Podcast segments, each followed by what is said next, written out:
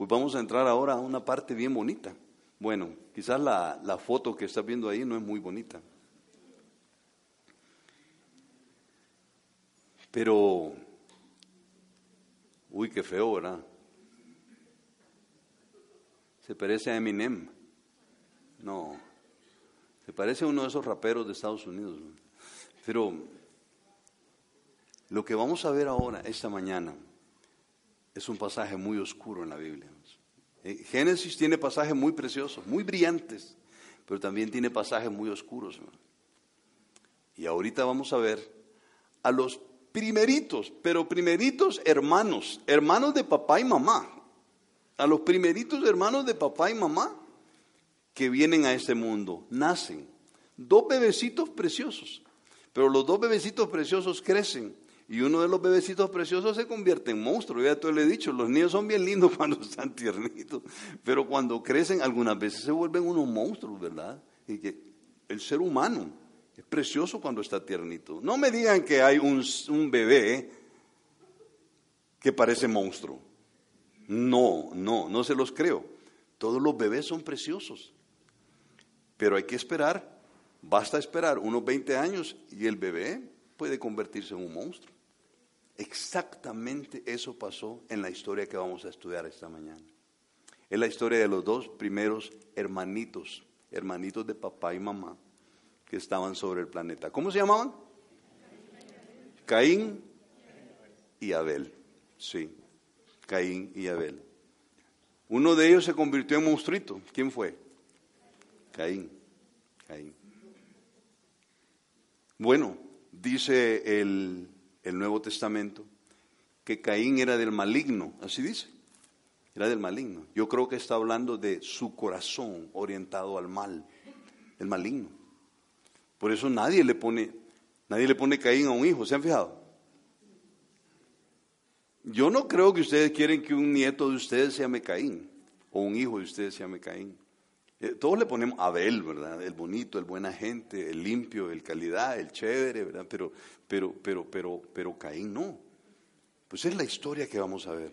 Lo que vamos a ver ahorita es que lo que causó que el corazón de Caín cambiara rotundamente para mal fue el celo.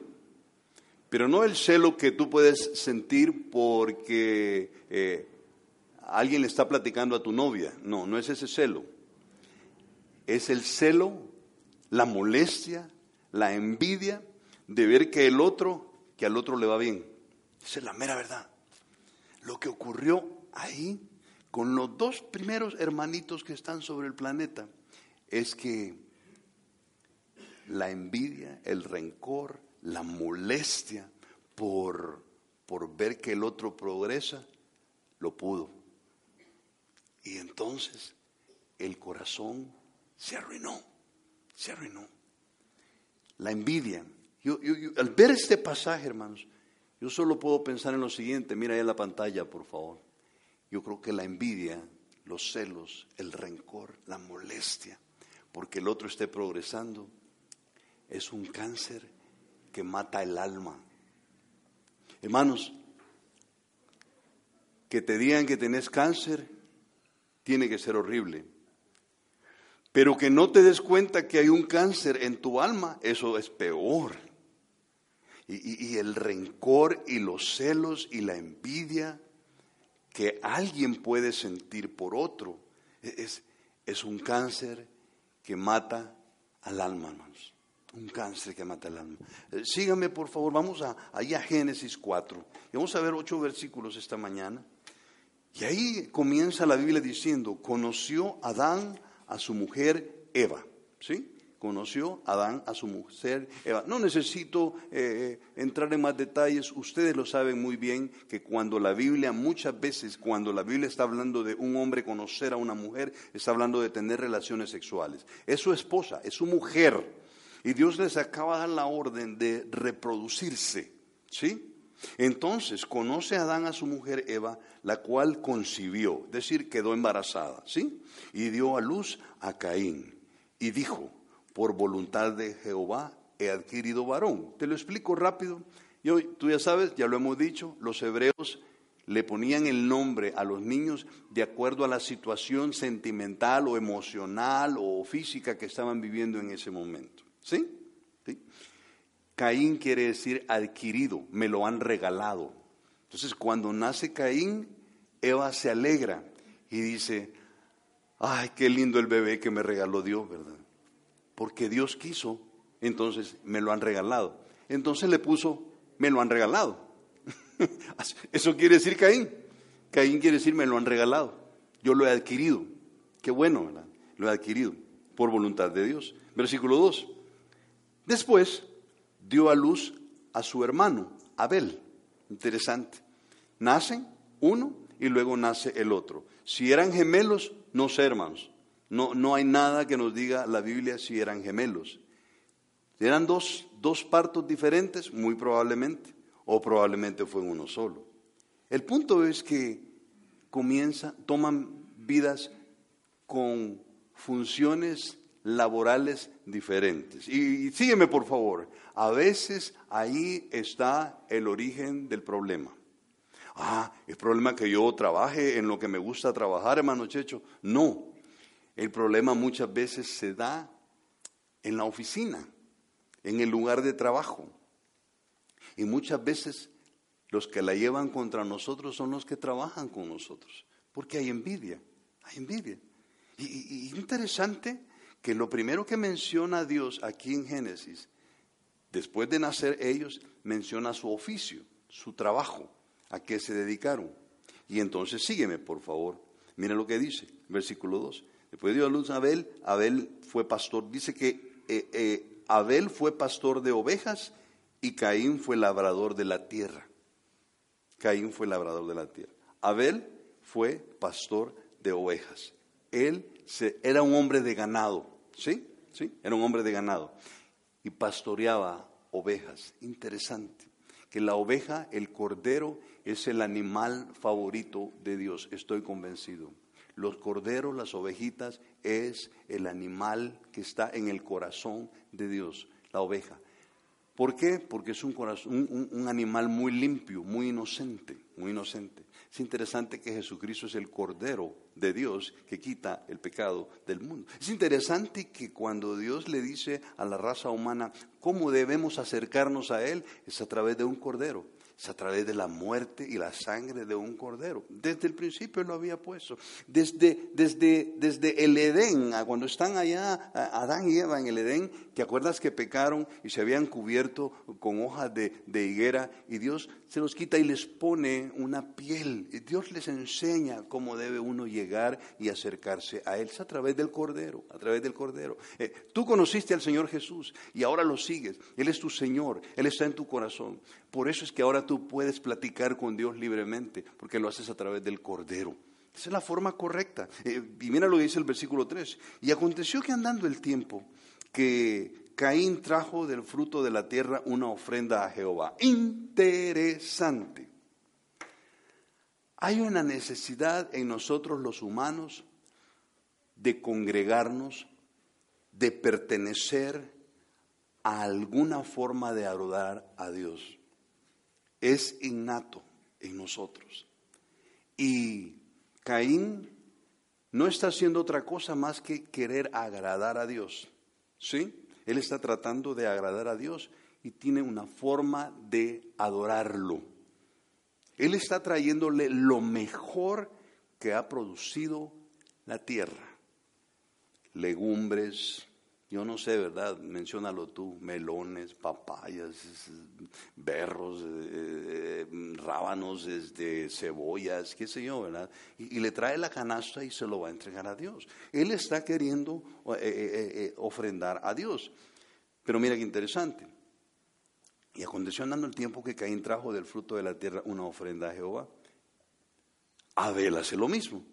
Y Abel trajo también de los primogénitos de sus ovejas, de lo más gordo de ellas. Y miró Jehová con agrado a Abel y a su ofrenda. Interesante, pero sigue leyendo. Pero, otro pero, yo te dije, los peros en Génesis, impresionante, ¿verdad? Pero no miró con agrado a Caín y a la ofrenda de Caín. aquí detengámonos. Viene Dios y al ver que los primeros dos hermanitos de la tierra van a ofrecerle un regalo y se van a acercar para adorarle a él, él se da cuenta que Caín lo está haciendo de la forma que él no había establecido, pero que Abel se dedicó a traerle un cordero. Y dice que de lo más gordo. No, no tenemos tiempo, pero vas a ver que la grasa, eh, la grasa en los animales, eh, es un cuadro eh, de la abundancia, de la abundancia. De manera que lo que traía Abel era abundante, era abundante, había grasa, ¿sí? Y dice ahí, pero no miró con agrado Caín en la ofrenda suya. Y mira qué pasa entonces en el corazón de Caín. Y se ensañó Caín en gran manera y decayó su semblante. La palabra se ensañó quiere decir se enojó, se turbó, se turbó en su corazón Caín bastante y decayó su semblante. Eh, yo estaba tratando de entender las dos palabras, que se ensañó y que su semblante, su rostro decayó. ¿Sabes qué decayó el semblante? ¿Cómo? Se deprimió, pero es más físico. O sea que en la cara se mira. Por ahí, por ahí, por ahí. Puso cara de enojado, ¿sí? ¿Y cómo es la cara de un enojado?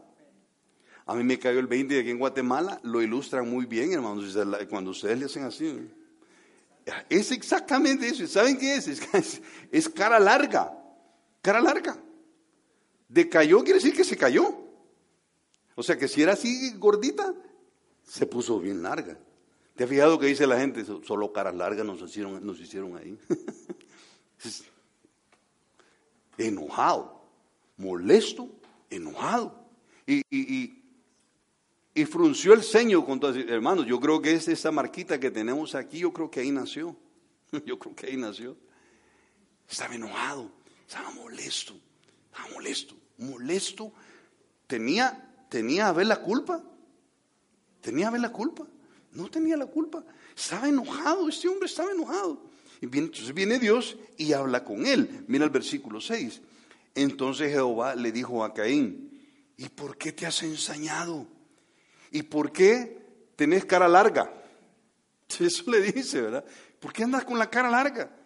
Es decir, ¿por qué andas con el, con el ceño fruncido? ¿Por qué andas todo enojado? ¿verdad? bravo.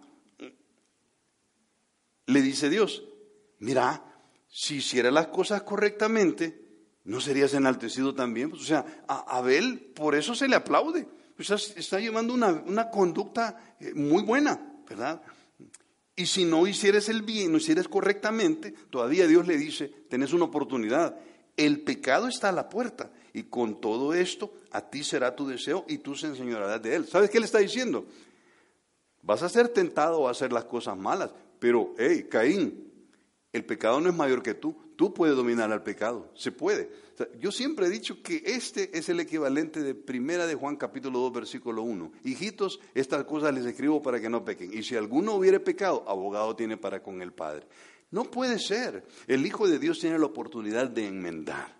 Y Dios habla con Caín y le dice exactamente eso. Pero hoy quiero que veas algo. No sé en tu Biblia, pero en las digitales se ve esto más, más marcado, en las Biblias digitales. Pero hay un espacio oscuro entre el final del versículo 7 y el inicio del versículo 8. Hay un silencio macabro, hermanos. Hay un silencio macabro. Caín está molesto. Dios le habla y le dice, podés enmendar, tenés la oportunidad. Y Caín, en vez de enmendar, ahí hay un silencio macabro. Toma la decisión en su corazón de hacer algo terrible. Y está en el versículo 8. Y dijo Caín a su hermano Abel, hey, vamos al campo. Te puedes imaginar. Mira, vamos al campo. Eh, ¿Sabes una cosa? siempre quien está maquinando el daño del otro no va a llegar, hey, te quiero hacer algo daño, te quiero hacer algo malo. Nadie llega así. Y digo, hey, vamos al campo.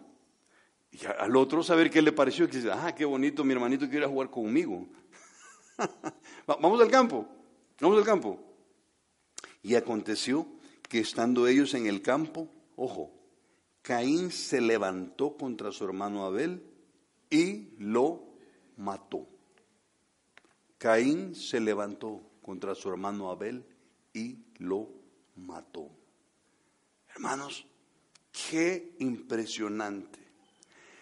Los primeritos hermanos de papá y mamá. Y están en una escena en donde el uno siente rencor y envidia por el otro y lo mata. Fresquita está la tierra, fresquecita está la tierra. Todo está nuevo, todo está bien bonito. Y, y lo primero que vemos cuando nacen los primeros seres humanos es un asesinato. Óigame, esto es impresionante, hermanos, es impresionante que los primeros seres humanos sobre la tierra, en vez de tener un tiempo agradable para platicar y para pasarla bien juntos, lo que hace el uno es matar al otro. Eso me impresiona, hermanos, me impresiona. Yo, mira ya la pantalla, por favor. Yo me he tomado el tiempo de, llamarlo a esto. La envidia, los celos, el rencor son un cáncer que mata tu alma. Y, eso, yo quiero proponerte, y está ahí en la pantalla, que es un cáncer agresivo. Es un cáncer agresivo. Hermano, el rencor y los celos por el bien del otro es un cáncer agresivo. Agresivo, agresivo, agresivo, hermano. Hay diferentes tipos de cáncer, pero hay cánceres que son agresivos, que lo que hay que hacer es buscar una manera de que cause el menor daño realmente, ¿verdad? Eh, eh, nace en lo más profundo de la médula ósea, hermanos. Nace en lo más profundo de la médula ósea. Eh, yo he puesto ahí un proverbio, realmente el proverbio que está ahí es este, proverbio 14:30.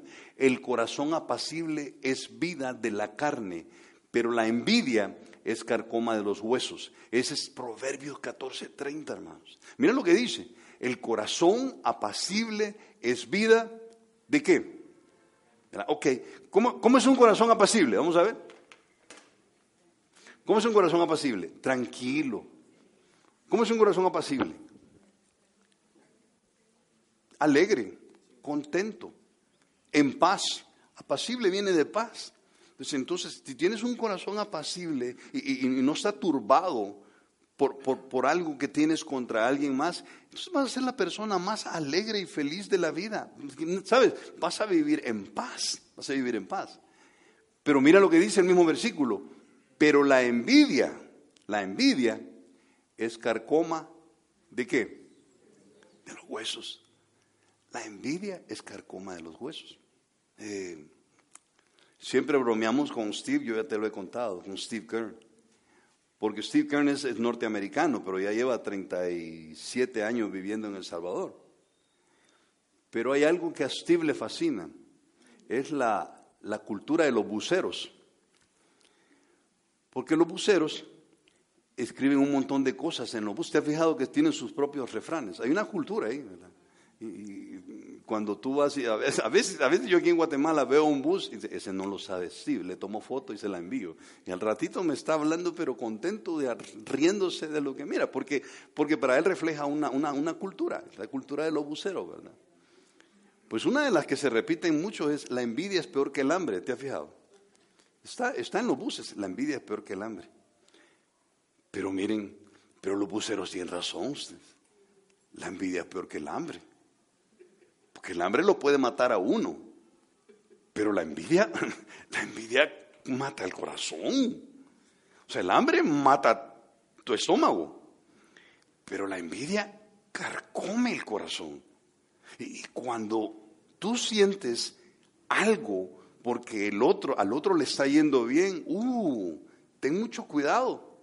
Porque es exactamente lo que pasó Caín.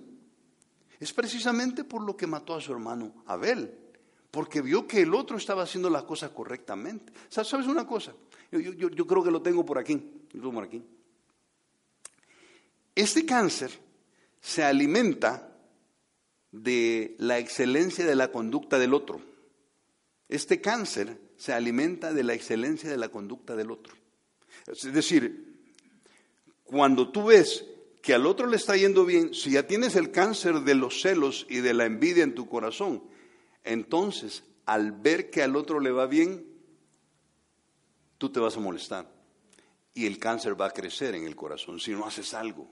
Eclesiastés 4:4, mira lo que dice, yo he visto asimismo que todo trabajo y toda excelencia de obras despierta la envidia del hombre contra su prójimo. Lo que está en amarillo, ¿sabes qué está diciendo? Eh, ¿Cómo interpretas lo que está en amarillo? Yo he visto que cuando el otro hace las cosas muy bien, eso despierta envidia en el corazón del otro. Eso está diciendo Salomón. Entonces, Ojo, muchas veces el que te ha tratado mal o te ha ofendido, ya sea en el trabajo o en tu familia o en lo que sea, podría ser que porque tú estás haciendo las cosas correctamente. Podría ser. Podría ser que porque tú te has salido del molde que todos están siguiendo. Yo no sé si te ha pasado a ti. Nosotros lo, lo observamos en la familia de Rosemary. Hay algunas, algunas primas que se nota que hay molestia porque hay dos de las primas, una de ellas es Rosemary, la otra es hermana de Rosemary, que son creyentes, se han casado con creyentes, están criando sus hijos y después de 20, 30 años tienen matrimonios estables. Tienen matrimonios estables. Es bien interesante que el resto ni están casadas ya. De muchas veces, con solo que tú estés haciendo las cosas correctamente, va a despertar la envidia y el rencor en el corazón de los otros. Así funciona el asunto, muchas veces. ¿Es culpa tuya? No. ¿Es responsabilidad tuya? No. La responsabilidad de uno es mantener la paz con todos los demás. Pero es exactamente lo que está diciendo Eclesiastés. Dice Salomón, yo he notado que cuando alguien hace las cosas correctamente, esto alimenta el cáncer de la envidia en el otro, los celos en el otro. Ahora, a la inversa, a la inversa, yo te quiero animar a que tengas cuidado y no dejes que en tu corazón crezca el cáncer del rencor y del celo cuando al otro le va bien. No, no dejes yo, aquí me paro esta mañana a levantar una banderola roja y decir, hey, no, cuidado, no lo hagas, porque ese cáncer no se detiene, lo único que hace es crecer, es crecer. Eh, mira, lo peor es que ese cáncer mata todo lo que tiene enfrente, mata todo lo que tiene enfrente. Dice Proverbios 27.4, aquí está, cruel es la ira e impetuoso el furor. Pero, oye esto, oye lo que dice la Biblia. ¿Quién podrá sostenerse delante de la envidia? Wow. Vamos a repetirlo. Proverbio 27.4. Cruel es la ira e impetuoso el furor. Y, y los buceros agregarían ahí, y tremendo es el hambre. Pero ¿quién podrá sostenerse delante de la envidia? ¿Quién? Mata todo. Yo, quiero proponerte esta mañana, quiero proponerte esta mañana, que cuides tu corazón. Dice la Biblia que sobre toda cosa protegida protejas tu corazón y lo cuides, porque de él mana la vida. Y si tu corazón tiene el cáncer del, del rencor y del odio y lo desarrolla, Uh, ¿Sabes qué? ¿Sabes qué? Da metástasis. Da metástasis. Viaja hacia otros órganos y va a dañar tu forma de comportarte con los demás. Va a dañar, va a dañar tu estómago. Vas a andar todo el tiempo estresado. Y no vale la pena. No vale la pena. Si hay rencor en tu corazón, bótalo. Ahora, si es al revés, si alguien te ha dañado y ha causado yo no sé, tu buena conducta causa rencor en él, no hay mucho que tú puedas hacer, pero vas a sufrir, vas a sufrir. Interesante lo que dice aquí. Y mira, yo lo tengo acá. Si allá, en lo más secreto de tu corazón, te irrita el triunfo de los demás, uh, yo, te animo a que apriete los botones de pánico de tu corazón. No lo hagas, no lo hagas. Quizás un test bien sencillo es, y cuando al otro le está yendo bien, te molesta. Honestamente, yo me he hecho esta pregunta antes de predicar esta mañana. Y cuando al otro le está yendo bien, te molesta. Si tu respuesta es, y, somos, somos, muy astutos para disfrazar la respuesta, ¿verdad? O sea, en nuestro, cerebro la arreglamos. No, no es molestia. Pero tú sabes que allá cuando estás solo, híjole, a ese le va bien y a mí no. Aquel está haciendo las cosas correctamente, yo no lo logro. Ten cuidado, porque fue exactamente el error de Caín. Dejó que el cáncer creciera en su corazón y peor, Dios platicó con él y le dice, Caín, se puede arreglar, hijo, se puede arreglar. Y él no quiso, guardó silencio, el silencio macabro entre el versículo 7 y el 8. Y lo próximo que vemos en la Biblia es que sin decirle nada a Dios, tiene su plan. Su plan es, ahorita preparo algo para matarlo. Hey, vamos al campo. Ah, vamos pues, vamos a jugar. Sí, ya vas a ver qué bonito vamos a jugar. y van y lo matan. No, no dejes que el rencor y el odio crezcan en tu corazón. No, no dejes que crezcan. Mira, mira, y sabes qué? A veces el corazón, el, el odio, entra al corazón chiquito, chiquito. Pero quiero que veas algo, que el odio en el corazón, por muy chiquito que sea, va a crecer y va a tapar todas las arterias y te va a matar, te va a matar. No sé cuántos recuerdan una ilustración que yo usé, no sé si estábamos en el hotel todavía, o la usé aquí.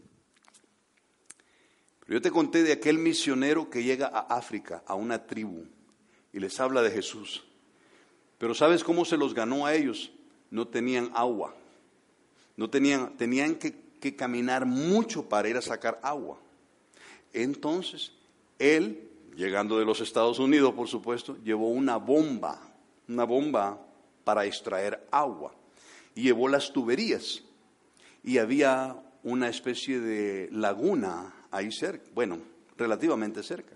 Entonces él, para traer toda el agua, alar toda el agua desde la laguna hasta la comunidad donde vivía la tribu. Él llevó todo eso y puso la bomba e introdujo eh, el tubo y puso una especie de, de, filtro. Pero lo que hizo fue, la hizo caer en una especie de pozo para que de ahí la sacara. Interesante que toda la tribu estaba bien contenta. Estaban felices que ahora tenían agua. Tenían agua. Y pasaron los años, empezaron y, se convirtieron al Señor a causa de eso, de haberle llevado agua. Y comenzaron a pasar. Pero un día abrieron los grifos y no caía agua. Y no caía agua, no caía agua. Y le fueron a decir al misionero. Entonces, con unos líderes de la comunidad, fueron hasta donde estaba el pozo ¿Y sabes qué? Ahí al pozo había entrado, estaba un sapo, un sapo grande. un sapo grande había tapado la tubería. Lo, lo, curioso es esto, que no había forma de entrar el sapo ahí así de grande, porque él le había puesto una especie de zarán. ¿Cómo había entrado el sapo ahí? Entró chiquito, entró renacuajo, el sapo que tapó las tuberías no entró, no apareció grande de un solo. Entró ahí chiquito, chiquito. Lo que pasa es que ya estando en el pozo, creció y al crecer tapó las tuberías. ¡Qué ilustración, hermanos! Sígueme, por favor. A veces el rencor o la envidia hacia otro entra al corazón chiquito. Y si tú no haces nada por matar el renacuajo, ese rencor va a ir creciendo cada vez que interactúes con la otra persona, con esa persona. Va a crecer. Porque te va a fallar y te va a frustrar, él o ella. Y entonces lo único que va a ocurrir es que va a seguir creciendo el rencor en tu corazón. Y el rencor lo que hace es tapar las tuberías. Y al tapar las tuberías, tu corazón ya no bombea sangre al resto del cuerpo. Y tu corazón va a morir. Eso fue exactamente lo que le pasó a Caín. El rencor creció en su corazón, se alimentó y mató, mató, mató a su hermano, mató a su hermanito de, sangre y carne. Es, es, un desastre. Eh, tú que tienes hijos y tienes a dos, solo imagínate que el uno mate al otro. Lo, lo leemos y no nos impacta, pero cuando pensamos en nuestra familia sí nos impacta. Y dice, es algo terrible, algo terrible.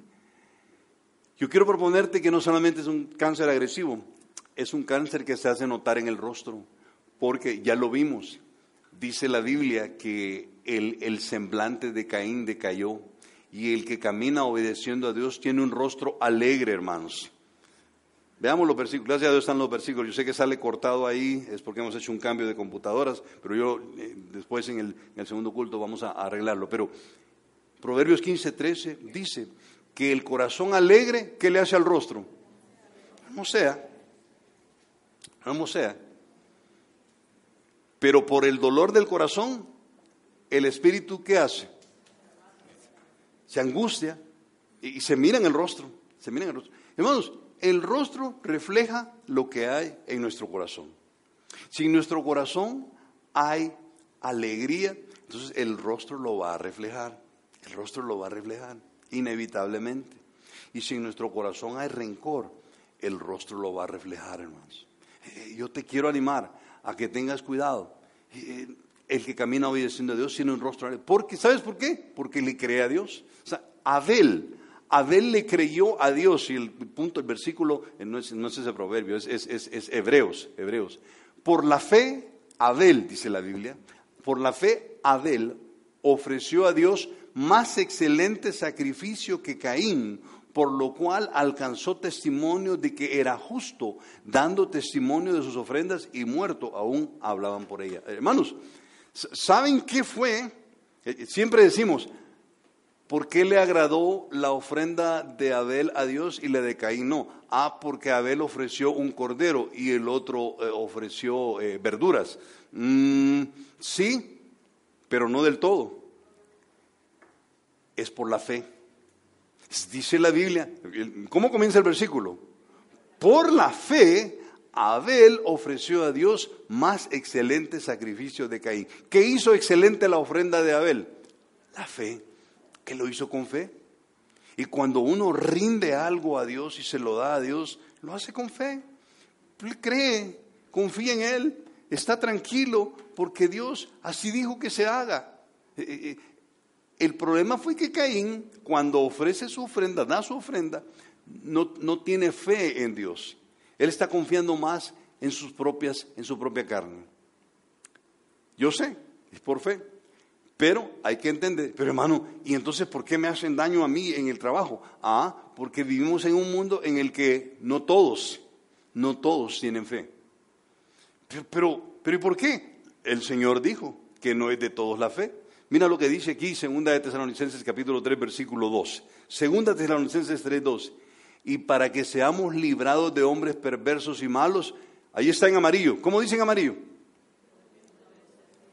Ajá, ¿Todos son creyentes? No, no es de todos la fe. Ah, entonces es muy probable que quien te cause daño en tu corazón por el rencor no tenga fe. no sea creyente.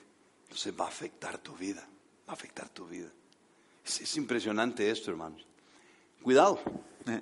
la envidia y el rencor se esconden en una religión, hermanos, en una religión. Dice primero de Samuel, ¿te acuerdas? Capítulo 15, versículo 22. Se complace Dios en holocaustos y en víctimas, como que se obedezcan las palabras de. Interesante. Eh, eh, lo que está diciendo es, ¿será que a Dios le agrada más que uno le lleve una ofrenda? Y en amarillo está. La mera verdad es que obedecer es mejor que qué? Que llevarle una ofrenda. Obedecerle a Dios es mejor que llevarle una ofrenda. Y prestar atención es mejor que la grosura de los carneros. ¿Prestar atención a qué? ¿Prestar atención a qué? A las instrucciones de Él. Eso es mejor que llevarle una ofrenda. Si tan solo Caín lo hubiera entendido, él hubiera cambiado, hermanos. A veces, sígueme por favor, a veces tú y yo nos escondemos detrás de una ofrenda. Y a veces la envidia, el rencor, lo que estamos sintiendo por otro, lo escondemos con, con congregarnos. Se puede esconder detrás de una religión y hay que tener mucho cuidado con esto, hermanos. Porque dice la Biblia que obedecer es mejor que una religión. Obedecer es mejor que un sacrificio. Obedecer es mejor que cualquier cosa grandiosa que tú puedas hacer para Dios. obedecer es mucho mejor, hermanos, mucho mejor. Yo, yo quiero que veas algo aquí. Si te han dañado, te han ofendido, lo más seguro es que a ellos tu vida de la mano de Dios les acusa, les acusa. Yo creo que es la naturaleza humana. Eh, está tan de moda y toda la gente habla de Nayib Bukele, ¿verdad? Y, todo lo que está pasando aquí, y, digo allá en El Salvador, y, se le aplauden un montón de cosas. Yo no me meto en política, hermanos. Pero quiero contarte una anécdota que escuchamos hace poco. Como este presidente está cambiando un montón de cosas, y está tratando de hacer las cosas que los otros gobiernos no hicieron. Es impresionante, un montón de cosas que está haciendo. Los diputados, hace poco, en una conferencia de prensa, dijeron, este presidente está dando un mal ejemplo. está dando un mal ejemplo. ¿Mal ejemplo por qué? Sí, viene a hacer todas las cosas. Estábamos bien, bien estábamos aquí. Pero este vino a arruinarlo todo. Vino a arruinarlo todo. ¿Sabes qué? Pueda que tu vida, en tu oficina, en tu trabajo, con tu familia, con los que te rodean, sea mal ejemplo. Mal ejemplo. Pero yo estoy alegre si tú das un mal ejemplo de esos. ¿Por qué? Porque quiere decir que algo estás haciendo bien. Si a los otros les ofende tu vida, quiere decir que algo estás haciendo bien. Y te felicito. Así debe hacerse. Y si vas en esa dirección, sigue en esa dirección. No cambies. Aunque los demás cambies, cambien, no cambies tú. Estás haciendo las cosas bien. Ánimo. Se puede, porque se puede, hermano. Este, este, este mensaje es corto. Este mensaje es corto. ¿Te han herido? ¿Te han ofendido? ¿Te han humillado? Ahora, voy a poner en paréntesis ahí, sin causa. Porque podría ser que te han ofendido porque tú los ofendiste. Si ese es el caso, es aparte. Pero yo te hablo, si te han ofendido, sin que, de aquello que tú dices, si yo nada estaba haciendo, yo nada más estaba haciendo las cosas que dice Dios y el otro vino y me atropelló. Como dice Derbez, oiga, me ahorcó. Yo no, yo, yo no estaba haciendo nada malo. Y usted viene y me atropella. Ok, tranquilo. Si te lo hacen sin causa, bienvenido a la minoría. A la minoría que somos ofendidos muchas veces y atropellados sin haber ofendido al otro. Si tu vida les ofende, Es un problema en el corazón de ellos, realmente. Pero no los ofendas tú, no los ofendas tú. Eh, vente a Primera de Pedro, vamos a Primera de Pedro, ahí por favor. Primera de Pedro.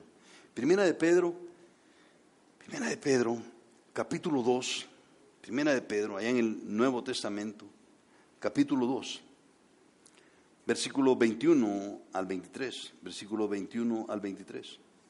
Mira lo que dice. Pues para esto fuisteis llamados, porque también Cristo padeció por nosotros, dejándonos, ¿qué dice? Ejemplo, ejemplo, para que sigáis sus pisadas, sus pasos. ¿Cuáles son sus pasos? Que nos dejó de ejemplo. Aquí está, mira el versículo 22. El cual, ¿qué dice?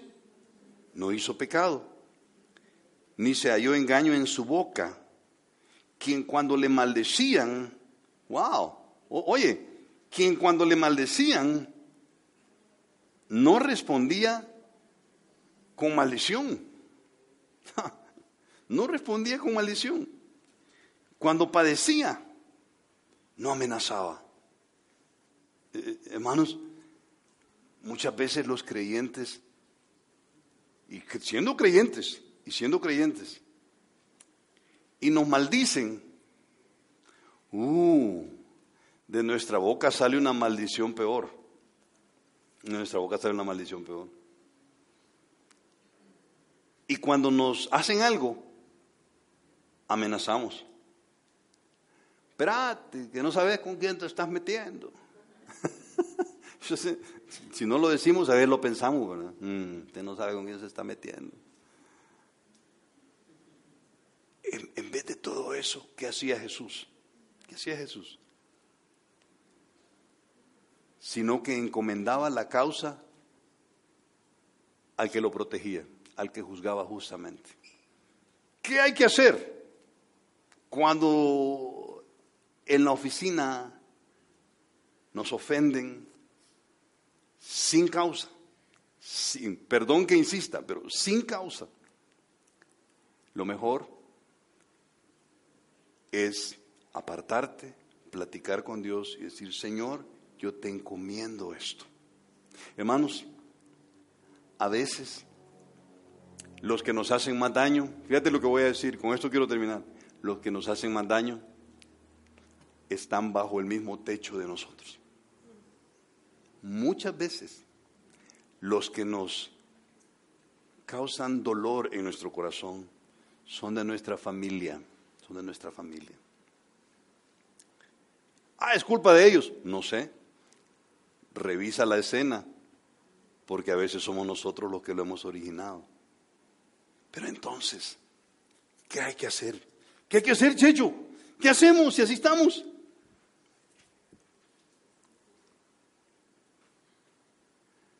No responda con maldad. ¿Sabes? La Biblia dice, no destruyas el mal con el mal, sino destruye el mal con el bien. Ahí está la clave. No caigas en la trampa, no caigas en la trampa.